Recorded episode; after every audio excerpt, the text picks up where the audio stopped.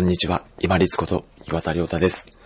目の前の一瞬を重く大事にできる簡単な方法があります。それは、今自分が死んで後悔しないか。この問いをずっと自分に問い続けることです。自分がいつまでも生きているような感覚だからこそ目の前がスーッと通り過ぎていっても何にも気にならないんですね。けれども自分の終わりを意識すればするほど目の前の一瞬がものすごく重く貴重で自分にとって尊い時間になります。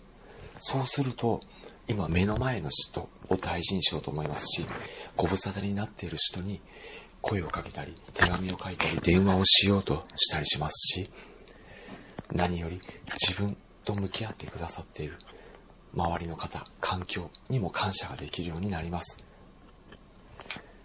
今死んで後悔しないかっていう問いを自分に問い続けることによって今目の前の一瞬一瞬の重みが増してきますそうすると目の前の人機械経験っていうものを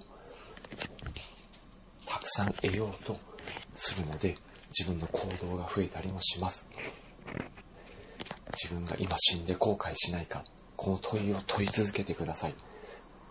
これはマイナス思考ではありません。目の前の瞬間瞬間が輝いて見える。キラキラしてくる。そして重くなる。できることをやろうとする意欲につながります。本日もご清聴いただきましてありがとうございました。皆様にとって一日良い日となりますように。